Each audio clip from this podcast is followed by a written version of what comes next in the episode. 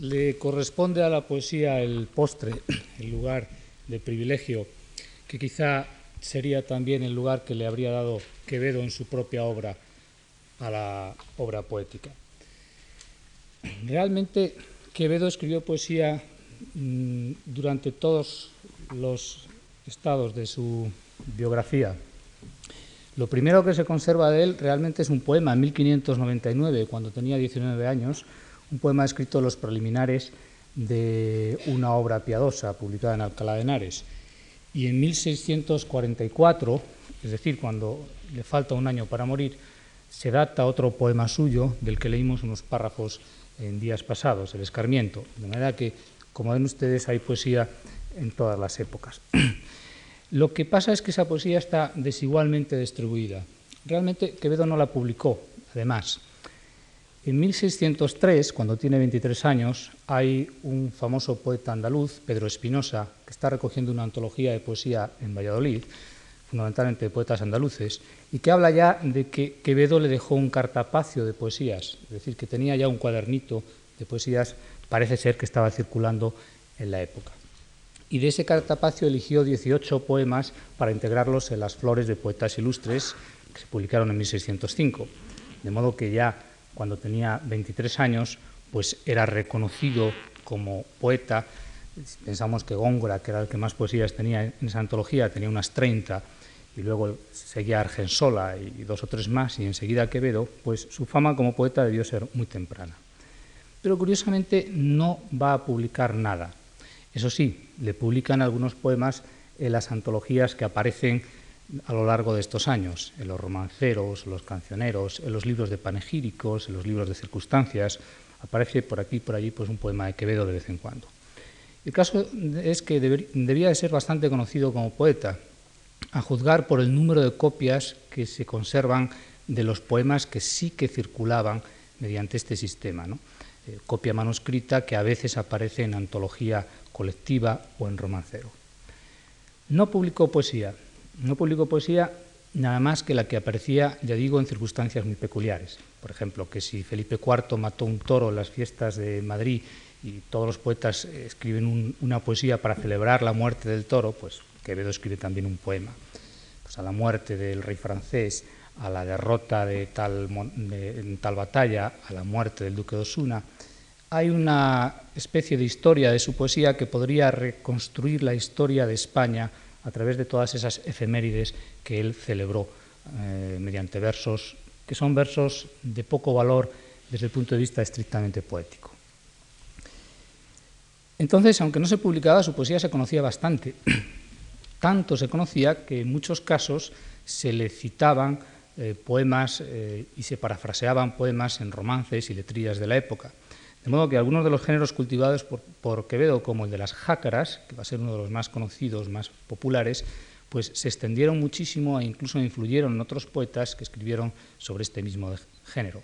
La jácara era una especie de degradación del romance, era un romance puesto en boca de delincuentes que contaban sus hazañas y era algo así como el, el, extremo ya del romance, el romance primero en sentido serio, luego en sentido paródico y finalmente la jácara que es una degradación extrema del romance. Bueno, pues la jácara era un invento poético de Quevedo, probablemente anterior a 1612, que incluso llegó a influir en otros poetas, sin necesidad de que Quevedo en ningún momento imprimiera estos versos. ¿Cómo conocemos su poesía si no lo imprimió? Pues en 1644, cuando se retira a la torre, eh, el epistolario nos dice que está preparando, como ya vimos, una especie de edición de sus obras completas y con frecuencia dice también que está puliendo sus versos, es decir, que está preparando una edición de sus versos. Eh, mediante el consejo de un erudito amigo suyo, Josep Antonio de Sala, González de Salas, pues que le está ayudando a corregir, a recoger, incluso a veces a corregir profundamente, a cambiar textos, parece que iba preparando un corpus de su poesía pero no tuvo tiempo de publicarlo, que muere sin publicar esa especie de obra poética entera, y en 1648 este erudito le publica lo que iba a ser la colección de obras poéticas completas de Quevedo. Se titula El Parnaso Español, Monte, eh, dos cumbres dividido. en 1648 el Parnaso Español. ¿Qué aparece ahí? Aparece aproximadamente un 20% de lo que era la producción poética de Quevedo y aparece jalonada o dividida en seis estancos temáticos. Cada uno de estos eh, capítulos está bajo la advocación de una musa y cada musa se refiere a un determinado tema. De manera que dice primero Musa Clio. Entonces están todos los poemas de carácter eh, panegírico dedicados a efemérides de tipo político, religioso, etc. Musa segunda, Polimnia, todos los poemas que serían de carácter moral. Musa cuarta, Erato, todos los poemas que serían de carácter amoroso, etcétera, etcétera. González de Salas murió sin poder terminar esta edición de las obras completas de Quevedo, las poesías completas, y mucho más tarde, en 1670, aparece lo que tendría que haber sido el complemento a las tres últimas musas, ese es el título, preparada por el heredero de Quevedo, por su sobrino. Desgraciadamente una edición bastante mala. De manera que eso es lo que queda hoy día de las eh, poesías de Quevedo impresas. Ahora bien, queda una enorme cantidad de manuscritos. Y los manuscritos son muy importantes porque nos dan una imagen de Quevedo muy distinta de la que nosotros tenemos en la actualidad. Los manuscritos son un poco lo que los eh, contemporáneos de Quevedo leían y conocían realmente. Es decir, que viendo las muestras de manuscritos se puede saber cuál era la imagen de Quevedo, por lo menos la imagen poética de Quevedo en la época. Y los manuscritos dicen una cosa muy curiosa. Dicen que Quevedo difundió, yo diría incluso que propaló la mayoría de su poesía festiva o buena parte de su poesía festiva. Los romances, las letrillas, las sátiras personales, algo de su poesía procaz, se difunde a través de los manuscritos, se conoce y se imita, a veces de manera tan intensa que incluso llega a conseguir el anonimato, es decir, se populariza, se tradicionaliza y circula como poema anónimo. Muchos de los poemas más famosos de Quevedo, como la letrilla Poderoso Caballeros Don Dinero o los romances jocosos, pues pertenecen o están en todos estos manuscritos que circulaban en la época. En 1613, poco antes de irse a Italia, cuando contaba 33 años de edad, Quevedo recogió en un manuscrito un conjunto de poemas suyos originales y se los envió a una dama de la corte con el título de El Heráclito Cristiano. Es la única vez que Quevedo recoge un conjunto de sus poemas y sin publicarlos los envía en manuscrito. Ese manuscrito, no el que envió Quevedo, pero copias de ese manuscrito se han conservado, la más importante es propiedad de don Eugenio Asensio, y constituyen un cogollo dentro de la producción poética de Quevedo, porque son poemas de una intensidad, de una, de una hondura, de una calidad enorme. Quizás la única vez en que vemos a Quevedo preocupándose por recoger su poesía seria y difundirla. La otra cara de la moneda viene a querer decir lo siguiente. La mayoría de los grandes poemas de Quevedo que nosotros hoy día leemos con fruición, cerrar podrá mis ojos la posterior sombra, un godo que una cueva en la montaña, etcétera, etcétera, no se conocieron en la época, no se leyeron. O en otras palabras, no existe ni una sola prueba manuscrita de que estos poemas hubieran circulado solamente se nos dan a través de las versiones póstumas de 1648 o 1670 que aparecen tardíamente. ¿Qué podría querer decir esto? Probablemente algo de la famosa doble imagen de Quevedo, en el sentido de que mientras él dejaba circular su poesía festiva, sus romances, sus sátiras, sus letrillas, guardaba para la intimidad lo que era su poesía más honda y también su poesía de carácter amoroso, de manera que no la difundía, o la difundía muy escasamente. Para que se hagan ustedes una idea, al lado de estos dos o tres poemas que he citado antes, muy famosos, que no se conocieron con casi absoluta seguridad en la época, que Quevedo redactó, guardó y luego aparecieron una vez muerto él, pues el poema más difundido de Quevedo, es decir, el que con mayor frecuencia se documenta en manuscritos de la época, es el que dirigió a Góngora, que comienza a vuestros coplones, eh, cordobés sonado, es un poema muy hiriente, son las dos caras de Quevedo en este sentido. Yo creo que esa apreciación era fundamental para lo que vamos a ver ahora, eh, siguiendo un poco la hoja que yo les he dado a ustedes. Si de la época venimos a la actualidad, nos encontramos con que los editores de Quevedo, después de un trabajo ímprobo, puesto que el estado de los textos quevedianos es complejísimo, han editado su poesía otorgándole una división diferente a la que él nos dio. Las nueve musas, eh, bueno, pues eh, son nueve estancos temáticos, en tanto que si vamos a las ediciones más actuales, más reputadas, por ejemplo la extraordinaria edición de José Manuel Blecua, pues nos encontramos que la división se hace en términos de poesía metafísica, poesía moral, poesía amorosa, sátiras personales, quizá atribuyendo a Quevedo conceptos modernos que en su época no podrían haber sido manejados. Hablar de poesía metafísica de Quevedo es muy moderno porque efectivamente son poetas que nos conmueven desde un punto de vista existencial, pero no en la época probablemente era una poesía moral de carácter neostoico. Bien, para hacer una ojeada, para echar una ojeada a la poesía de Quevedo, no queda más remedio que, desde luego, dividir, por lo menos ahora de manera un poco escolar, en estos grandes temas en los que él concurrió escribiendo poesía. Probablemente la división eh, más adecuada sería aquella que hablara, dejando aparte la poesía festiva de la que ya hablamos el otro día, la que hablara por un lado de poesía seria por otro lado, de poesía festiva, y dentro de la poesía seria, la que se, refiriera a poesía de carácter político o moral, poesía de carácter meditativo, serio, grave, y poesía de carácter amoroso, poesía amorosa, poesía moral, poesía política. En la hoja que yo les he dado tienen los ejemplos quizá más extendidos de cada uno de estos tipos de poesía.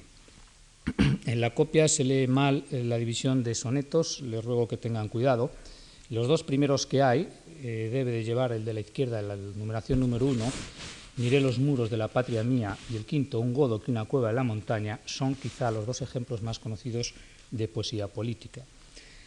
Inmediatamente detrás, debajo, debe de empezar uno con Vivir es caminar, breve jornada, ya de la vida nadie me responde, son poesía de carácter moral. Huye sin percibirse lento el día, también.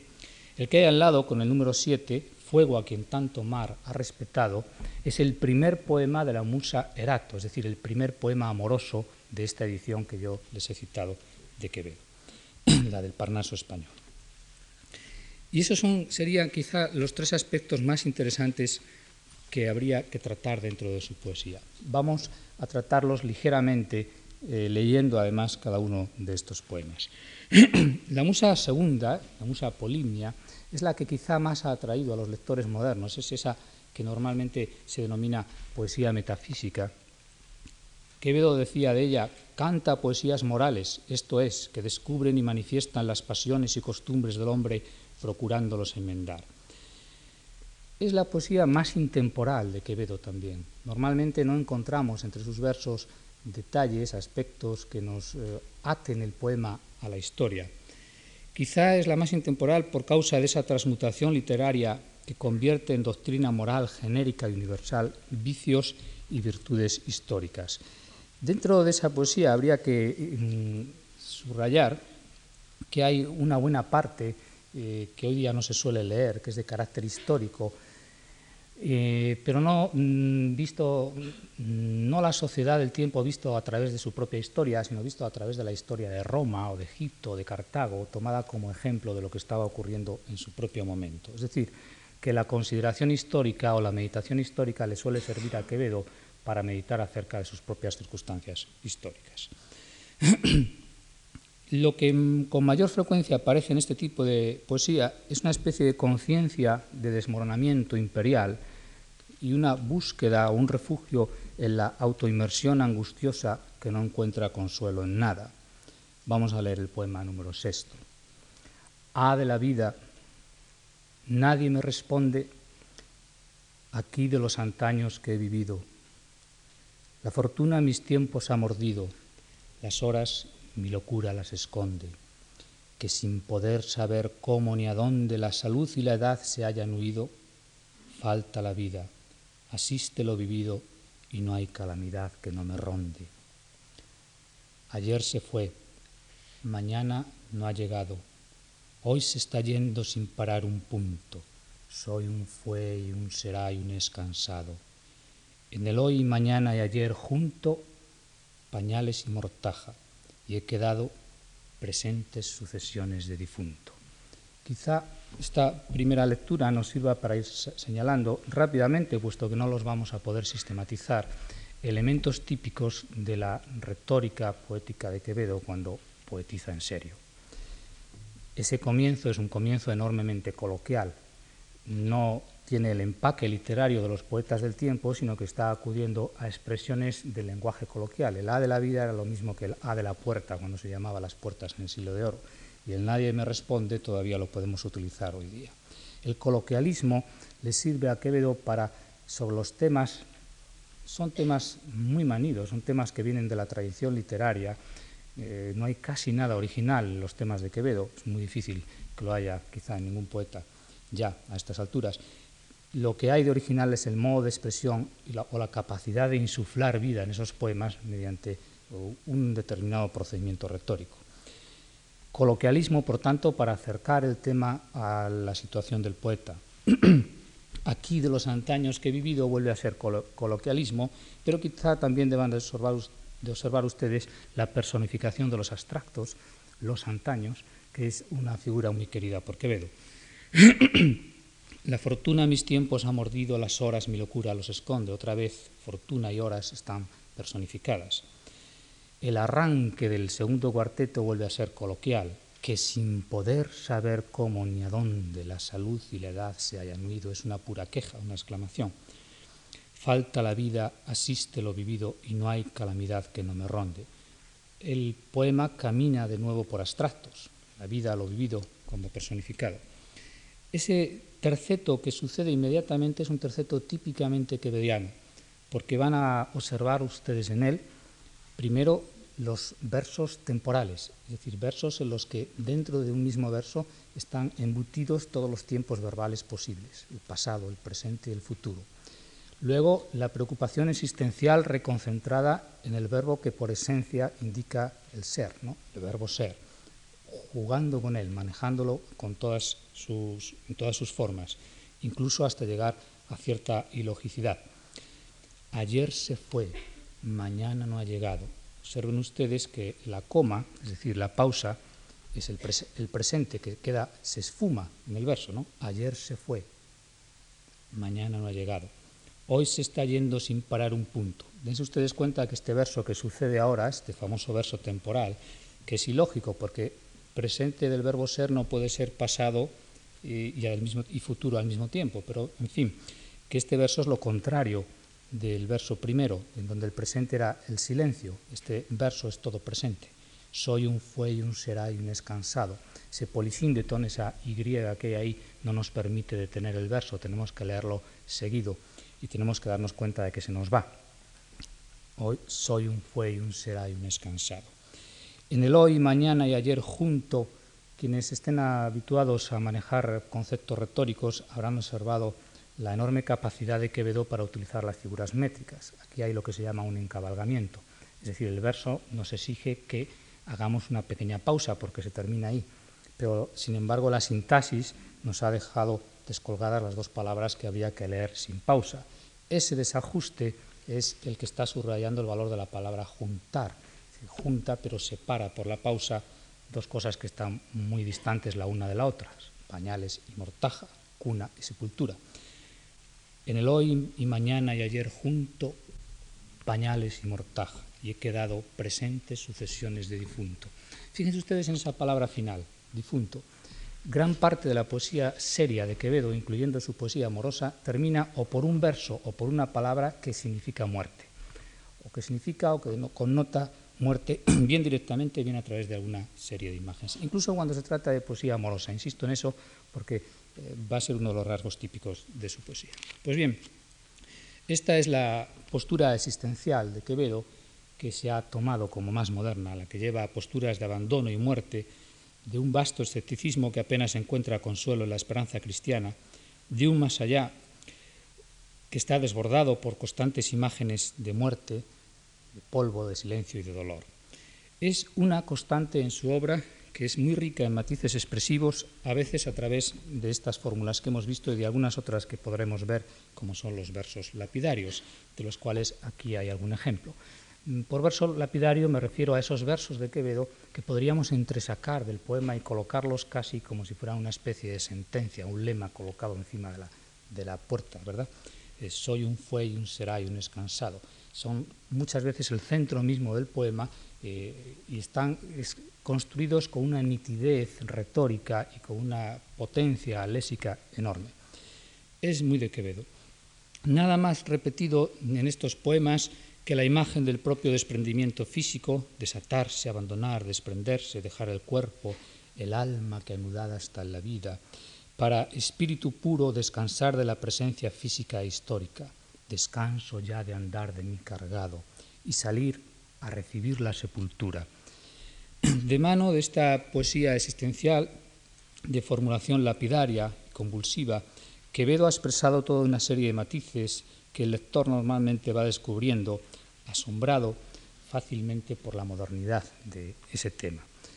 Existen otros ingredientes en los que no nos podemos detener, por ejemplo, el sentido de la elementalidad, volver como nací, quiero a la tierra, dice otro de sus versos lapidarios, el sentimiento de interioridad absoluta, no como en la poesía petrarquista anterior, etcétera, etcétera. Vamos a verlo quizá en otro soneto, el que está al lado. Vivir es caminar breve jornada, ya se han dado ustedes cuenta de que empieza con un verso lapidario. Se puede extraer del poema y tiene un significado total por el mismo. ¿no? Vivir es caminar breve jornada y muerte viva es lico nuestra vida. Ayer al frágil cuerpo amanecida, cada instante en el cuerpo sepultada. Nada que siendo es poco y será nada en poco tiempo que ambiciosa olvida, pues de la vanidad mal persuadida anhela duración tierra animada. Llevada de engañoso pensamiento y de esperanza burladora y ciega, tropezará en el mismo monumento, como el que divertido el mar navega y sin moverse vuela con el viento, y antes que piense en acercarse, llega. Me interesa en este poema, además de remachar aspectos que ustedes habrán observado ya con facilidad, como otra vez el juego con el verbo ser, las los versos intemporales, perdón, temporales, con todos los tiempos verbales, etcétera, etcétera, el juego con las estructuras de Quevedo, que vamos a ver luego mejor en otro poema, pero que aquí está muy claro. El poema dice que casi sin darse uno cuenta, de repente se encuentra abocado a la muerte. Pues bien, cuando uno está leyendo el poema, de repente una coma y luego llega. La muerte se aparece repentinamente al final del, poema. Es decir, la correlación entre tema y estructura métrica es muy frecuente en Quevedo y muy conseguida la mayoría de las veces. Y uno de los procedimientos eh, es la colocación de una palabra clave al final que desborda el poema, que lo termina, que lo deja totalmente cerrado. Vamos a leer el último de estos poemas de carácter moral, que es también muy, muy conocido. dense ustedes cuenta como en este poema, el siguiente, el de Huye sin percibirse lento el día, por ejemplo, la palabra lento exige que nos detengamos en la lectura de ese verso. Huye sin percibirse lento el día y la hora secreta y recatada con silencio se acerca y despreciada lleva tras sí la edad lozana mía. La vida nueva que en niñez ardía, la juventud robusta y engañada, en el postrer invierno sepultada yace entre negra sombra y nieve fría.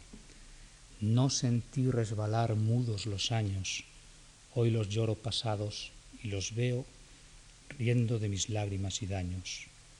Mi penitencia deba mi deseo, pues me deben la vida mis engaños y espero el mal que paso y no le creo. Es un tono muy amargo, existencial, en el que no nos vamos a poder detener más, pero que vamos a reencontrar enseguida cuando pasemos al segundo corpus de poesía seria de Quevedo, es decir, la poesía amorosa, porque realmente, aunque la división temática se puede hacer con aparente facilidad, resulta que la trinidad de muerte, tiempo y amor, en este caso, reaparece con frecuencia en otros campos temáticos distintos. La poesía amorosa de Quevedo se encuentra fundamentalmente en la musa cuarta, la musa Erato, dividida en dos partes, una de las cuales es una especie de cancionero a la moda, a petrarquista, canta sola Alisi, canta solamente Alisi. La poesía seria, la moral, se había escrito fundamentalmente en versos de tradición petrarquista oculta, es decir, canciones, sonetos, silvas. Son muy importantes las silvas en Quevedo porque hacia 1603 Quevedo intentó cambiar el rumbo de la poesía española recuperando la silva estaciana eh, para unos poemas de carácter meditativo, largo, grave. Ya saben ustedes que la silva es la mezcla de versos de 7 y 11 sílabas de manera informal, es decir, sin formar estrofas eh, rígidas, de manera que era una estrofa muy maleable, muy adecuada para expresar pensamientos eh, muy diluidos, poco rígidos. Sin embargo, cuando Quevedo abandonó España hacia 1613, eh, no había redondeado esta idea y cuando volvió en 1620 se encontró que Góngora había escrito nada menos que en Silvas Las Soledades, con lo cual el rumbo de su propia poesía pues quedó un poco truncado por el triunfo de la poesía gongorina. Bien, en el caso de la poesía amorosa, las estrofas preferidas por Quevedo vuelven a ser las estrofas de tradición petrarquista, es decir, sonetos, canciones, liras, madrigales también, pero ya también algún romance, es decir, de la tradición popular española, que es la preferida, sin embargo, en la poesía festiva. La mayoría de estos poemas se asientan en la tradición petrarquista, es decir, nos hablan de lo mismo que nos hablaban los poetas de generaciones anteriores. Por ejemplo, incluso al organizarse en torno a un cancionero. Nos hablan mm, sobre todo de la muerte, del tiempo y de la angustia, pero relacionados con la pasión amorosa. En principio son, por tanto, poemas aparentemente amorosos. Eh, lo que pasa es que en el caso de Quevedo la poesía amorosa petrarquista está todavía más hiperbolizada. Digo todavía más hiperbolizada porque, como saben ustedes, cuando Garcilaso entonaba sus versos, las piedras se enternecían con su canto y los árboles se movían.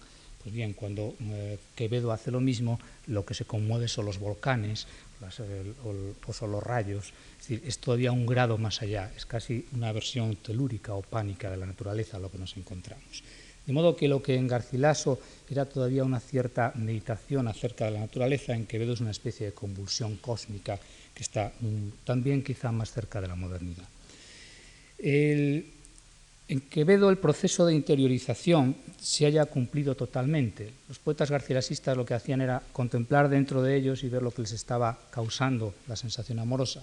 Quevedo no solamente hace esto, sino que contempla que hay algo dentro de él que va a ser la pasión y lo objetiva y, escribe sobre ello. Quizá el mejor ejemplo sea primero leer un poema y luego hablar sobre él. El primer poema de la musa Erato, amoroso, es el que tienen ustedes en la hoja con el número 7. Fuego a quien tanto mar ha respetado y que en desprecio de las ondas frías pasó abrigado en las entrañas mías después de haber mis ojos navegado. Merece ser al cielo trasladado, nuevo esfuerzo del sol y de los días, y entre las siempre amantes jerarquías en el pueblo de luz arder clavado. Dividir y apartar puede el camino, mas cualquier paso del perdido amante esquilate al amor puro y divino. Yo dejo el alma detrás, llevo adelante desierto y solo el cuerpo peregrino, y a mí no traigo cosa semejante. Extraño poema de amor, ¿verdad? Ocurre con muchas poesías de Quevedo. Fíjense ustedes, arranques de poemas amorosos de Quevedo. Mm, parece que nos va a hablar de otra cosa. No me aflige morir, no he rehusado acabar de vivir ni he pretendido alargar esta muerte que ha nacido un tiempo con la vida y el cuidado. Otro arranque. Cargado voy de mí. Veo delante muerte que me amenaza la jornada. La poesía amorosa de Quevedo es muy extraña. En este soneto, extraña por las razones que vamos a decir, empieza ya con uno de los clásicos tics de Quevedo, que es colocar, anteponer la palabra clave en el verso e incluso en el poema, fuego, alma que todo un Dios prisión ha sido, fuego a quien tanto mar ha respetado. El lector sabe, cuando se le da la palabra fuego, y si capta que se trata de un, poema, de un poema amoroso, sabe enseguida que se trata de la vieja imagen petrarquista del fuego de amor. Lo que pasa es que en este caso va a ser una imagen enormemente hiperbolizada. Fuego a quien tanto mar ha respetado y que en desprecio de las ondas frías pasó abrigado las entrañas mías después de haber mis ojos navegado. Aquí hay una navegación de los versos, ¿verdad? Que hay que leer con una enorme fluidez hasta llegar al final del primer cuarteto, ya que todo esto es el sujeto de la oración, se diría en, un análisis mostrenco. Bueno, el fuego es la primera imagen por el amor, pero el mar que ha respetado ese fuego es la segunda imagen, nada menos que las lágrimas del poeta. Las lágrimas no han podido apagar el fuego, han respetado y en desprecio de las ondas frías pasó abrigado a las entrañas mías. Según la teoría platónica de la época, el amor se transmitía por los ojos. Escrito está en mi alma vuestro gesto, decía Garcilaso, y pasaba del interior de la amada al interior del poeta, que lo contemplaba en su alma, en su interior, y lo poetizaba. Bien, aquí la imagen en Quevedo es el fuego, ha pasado a través de las ondas frías, ha resistido sus lágrimas y ha pasado a las entrañas mías después de haber navegado por sus ojos. Se ha podido circular así. En el segundo momento, es decir, que aquí estamos dentro de la tradición petrarquista, pero exagerada, hiperbolizada, dándole una enorme pasión expresiva. El segundo cuarteto presenta otro los típicos de las típicas metáforas de Quevedo, la imagen de la perennidad, la imagen de que algo no puede morir. Ustedes lo recordarán enseguida si les recuerdo el final de cerrar podrá mis ojos, polvo será más polvo enamorado. Es decir, no habrá quien venza mi pasión amorosa. Pues aquí es lo mismo, lo único que la imagen de la perennidad se va a colocar en la imagen del cosmos, es decir, yo quiero que mi pasión esté como una estrella más clavada en el cielo y que ahí luzca para siempre. Merece ser al cielo trasladado nuevo esfuerzo del sol y de los días y entre las siempre amantes jerarquías en el pueblo de luz arder clavado. Es el complemento directo. este terceto que viene ahora es un terceto un poco más frío porque es meditativo, es lógico, dividir y apartar puede el camino, mas cualquier paso del perdido amante esquilate al amor puro y divino. Pero el terceto final, sin embargo, presenta esa objetividad de la pasión que yo les decía. En la poesía del 16 no se canta a la amada, no se canta al amor, se canta realmente los efectos del amor en el alma del poeta. Es algo sobre lo que nunca se insistirá suficientemente. que el poeta lo único que hace es cuando me paro a contemplar mi estado, es decir, cuando me paro a mirarme a mí mismo lo que me está pasando, y de ahí toda la casuística amorosa del 16. Bueno, pues en los poetas posteriores, y Quevedo es quizá el mejor representante de, este tipo, de esta modalidad, eh, la pasión se ha objetivado de manera tan evidente, se contempla como algo tan vivo que se produce esa bifurcación entre el alma y el cuerpo. Y Quevedo la poetiza constantemente. El alma sale a, recibir la sepultura, el alma se le escapa. Una cosa es el cuerpo, sepultura portátil, a la que a veces Quevedo eh, compara con el mármol que le cubre, cuerpo como mármol. Otra cosa es su propia pasión, el polvo enamorado, lo que va a vivir entre las estrellas, lo que va a perdurar, lo que va a seguir existiendo al margen de la sustancia. Yo dejo el alma detrás, llevo adelante, noten ustedes el encabalgamiento, desierto y solo el cuerpo peregrino, y a mí no traigo cosa semejante. Ya no es él, el cuerpo se va él solo, pero va desprovisto de pasión. Este es el tipo de poesía amorosa más interesante de Quevedo. Evidentemente que en la Musa Erato, en la poesía amorosa, se encuentra uno de los clásicos juguetes barrocos, es decir, que si Aminta se tapó con las manos y entonces él miró y chocó con la nieve, pero como los ojos eran fuegos, se derritió la nieve y le pudo mirar, que si fue a coger un clavel y se hizo sangre y entonces la sangre, todo este tipo de juegos eh, también aparecen en Quevedo, contribuye a la poesía de su tiempo con ese tipo mm, con ese tipo de poema, pero quizá no es lo que nos llame más la atención, ni es lo más terso de su poesía. Mm, habría que subrayar que eh, que en el caso de la poesía amorosa vuelven a reaparecer los temas que ya habíamos señalado antes. Hemos hablado de la imagen de la perennidad, del verso convulsivo, de los juegos temporales. Fíjense ustedes en versos amorosos de Quevedo, imagen de la perennidad. Del vientre a la prisión vine naciendo, de la prisión iré al sepulcro amando y siempre en el sepulcro estaré ardiendo. Estoy intentando no leer el de cerrar podrá mis ojos porque lo saben ustedes de sobra y es el que se lee siempre. Sin embargo, ahoga quizá otras imágenes similares. De modo que, eh, que Quevedo desvía su inspiración inicial, es decir, toda la imaginería petrarquista, hielo, fuego, nieve, llanto, la intensifica sobre esas imágenes, incendio, volcán, furias, hay en mi corazón furias y penas, dice uno de los versos amorosos de Quevedo, y se deshace en otras. De manera que supera el pospetrarquismo y lo sublima, sublima el sentimiento amoroso por vía de vencer al tiempo, tiempo quevedesco, que es lo más corrosivo según su ideología, y el tiempo barroco, que es lo más angustioso según la, la ideología de la época. De ese modo aparece otra vez en su poesía el tema del tiempo, el tema de la muerte, que mm, habíamos visto en su poesía moral o en su poesía seria también. Otras imágenes de la perennidad. el cuerpo es tierra y lo será y fue nada. De Dios procede a eternidad la mente. Eterno amante soy de eterna amada. Habrán observado ustedes en ese primer verso otra vez el juego constante con el verbo ser. Fíjense ustedes ahora el carácter titánico de la poesía de Quevedo, es decir, la superación de esas imágenes petrarquistas que decía por vía de una hiperbolización que le lleva a sentimientos pánicos, telúricos, como si todo el cosmos estuviera enamorando al mismo tiempo que él. Oh monte, emulación de mis gemidos, pues yo en el corazón y tú en las cuevas callamos los volcanes florecidos.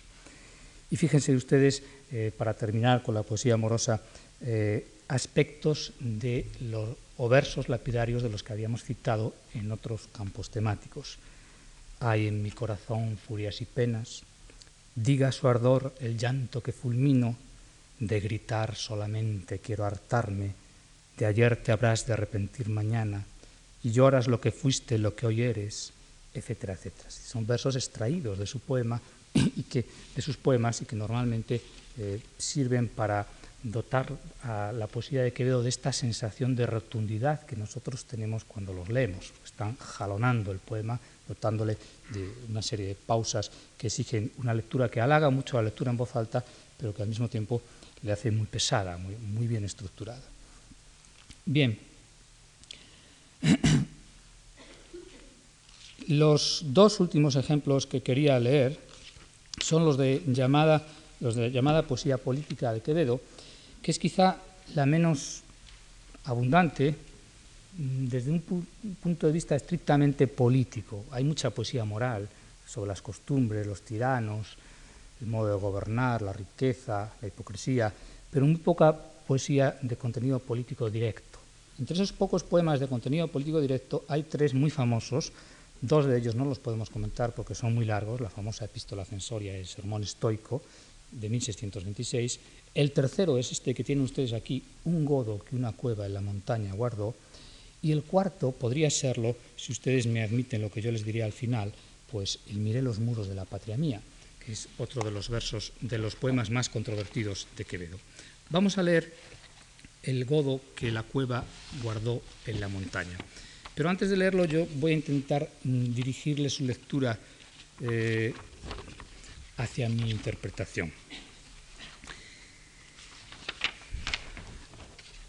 En la primera lectura rápida yo lo que quisiera que ustedes captaran es una extraña sensación histórica que normalmente el lector puede aprender.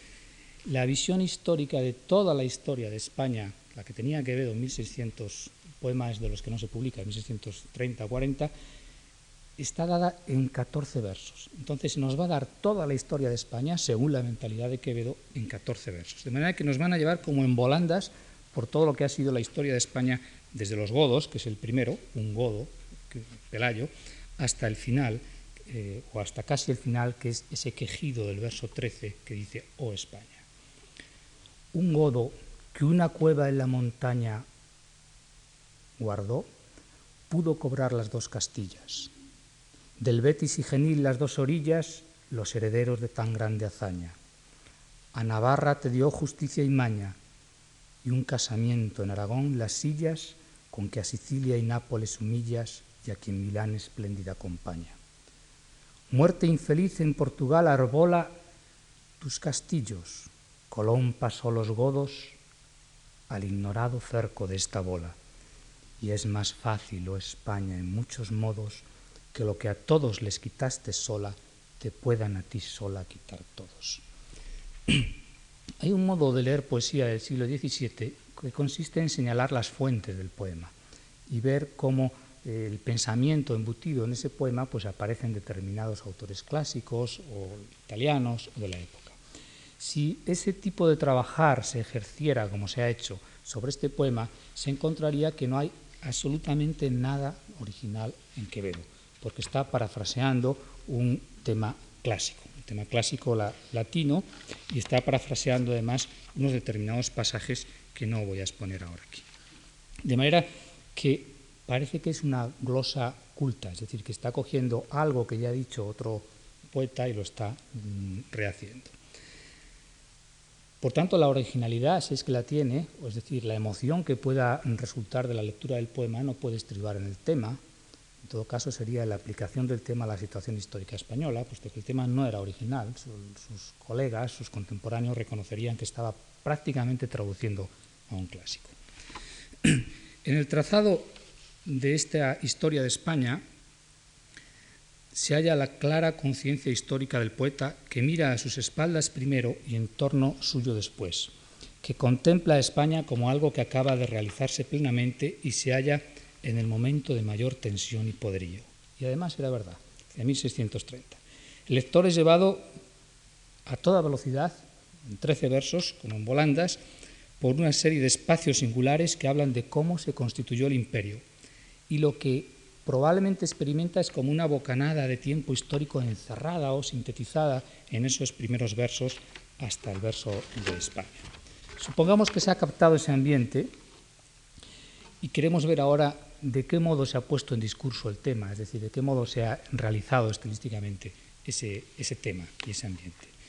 Bueno, el análisis métrico en el que no me voy a detener, más que rápidamente, señala el aire muy pausado y tranquilo con que comienza el poema, son unos versos heroicos, y lo más interesante, para no mm, detenernos en minucias, es que hay un momento, que es el verso 13, en el que el ritmo del poema, el que conozca recursos métricos, eh, no es heroico, ni es sáfico, ni es eh, de ninguno de los cánones conocidos, sino que es un ritmo roto, es un, verso antirrítmico, el verso que dice y es más fácil España en muchos modos porque tiene acentos en segunda, quinta, sexta y novena. Bueno, en otras palabras, que el ritmo del poema nos está diciendo que pasa algo en el verso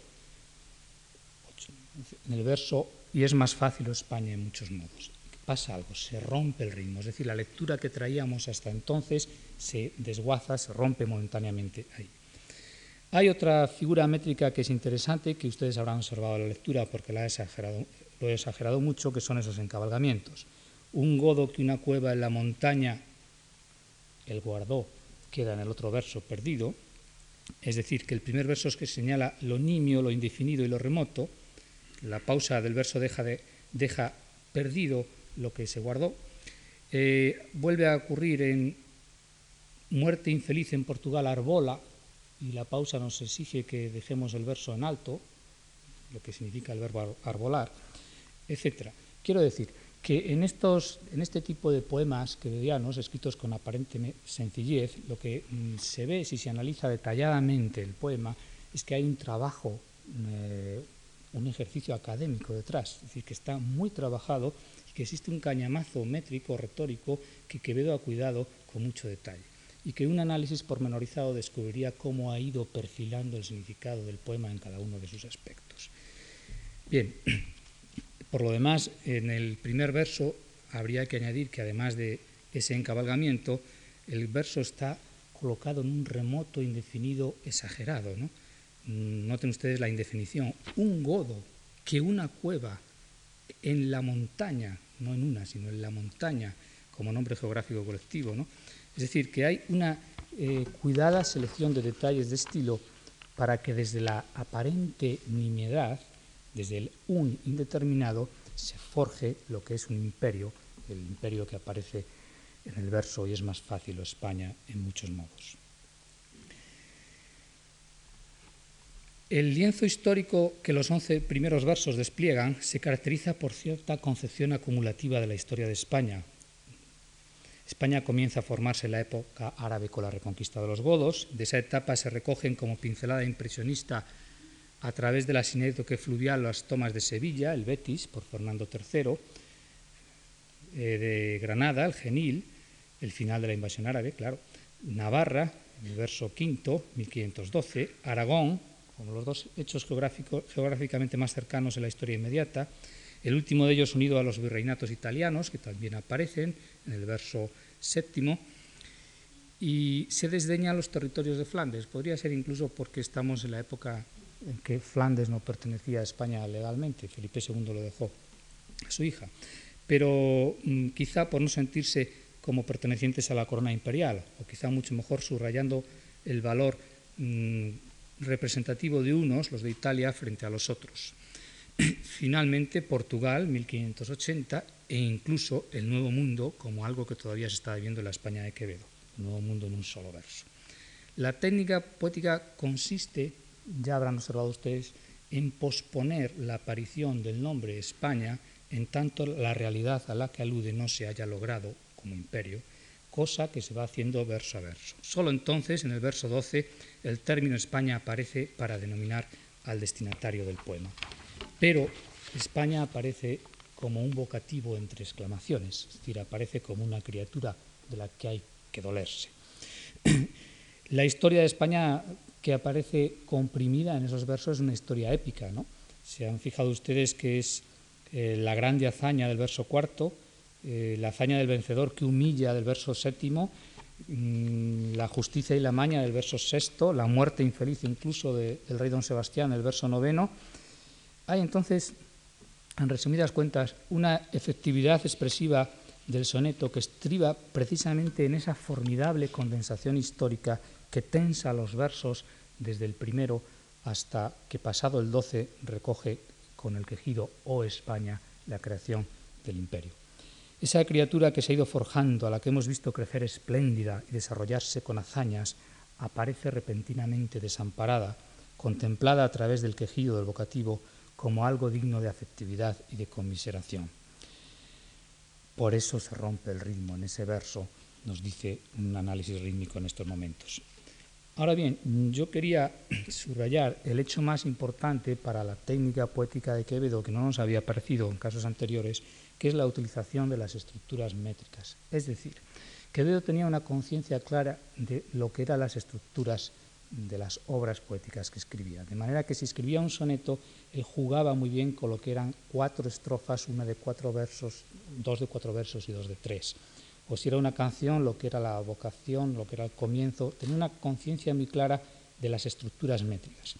Y aquí lo que está haciendo funcionar, además de todo lo que estamos viendo, es precisamente la estructura métrica como un ingrediente que nos va a hacer dotar al poema de un significado peculiar. Porque realmente lo que ocurre aquí es que lo que se desarrolla en cuatro, en tres estrofas, las tres primeras, desaparece repentinamente la última el soneto se termina repentinamente. Es decir, que lo fundamental para el significado de este poema estriba la disposición de los grandes elementos constructivos. La estructura del soneto se ha demorado en mostrarnos la creación y desarrollo de España. Las tres primeras estrofas han servido para expresar esa idea extensamente en relación con la brevedad del poema, pero de repente observamos que el poema cuidadosamente elaborado puede terminar de pronto con esos tres versos finales sin que apenas el lector tenga tiempo de observar ni cómo ni por qué. Todo puede acabar rápidamente, nos dice esta disposición, subrayando lo que sería la tragedia histórica de, la España de los Austrias. De manera que estructura artística y comunicación literaria se conjugan para conseguir el efecto deseado. Y con esto vamos al último de los poemas, que es Miré los muros de la patria mía, Poema que a veces se ha explicado como político, pero que otras veces se ha explicado como un poema personal, como la angustia del poeta. Yo creo que una lectura desapasionada del poema empieza por darnos un contenido literal, que ese contenido literal está en relación con el significado y los campos léxicos de las, de las palabras. No vamos a poder hacer un análisis exhaustivo, pero palabras como muros, como espada, como vencer, etcétera, son palabras del campo militar. De manera que cuando leemos este poema, quizá lo primero que nos viene a, la cabeza es interpretarlo en el sentido político. Lo digo porque hasta hace muy poco, prácticamente desde la posguerra, desde 1940 exactamente, un famoso artículo de, de un crítico inglés, Wilson, este poema se ha interpretado como la versión existencial, es decir, como si los muros de la patria que mira Quevedo, su propio cuerpo que se está desmoronando cansado por la edad. Vamos a leerlo primero y luego vamos a intentar rápidamente otorgarle un significado y ver qué ha pasado con la interpretación de la poesía de Quevedo, aún en sus casos más sobresalientes como este. Miré los muros de la patria mía, si un tiempo fuertes ya desmoronados, de la carrera de la edad cansados, por quien caduca ya su valentía.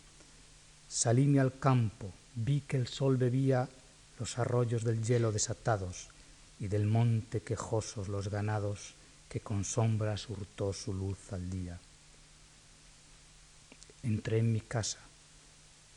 Vi que amancillada de anciana habitación era despojos, mi báculo más corvo y menos fuerte. Vencida de la edad sentí mi espada, y no hallé cosa en que poner los ojos que no fuese recuerdo de la muerte.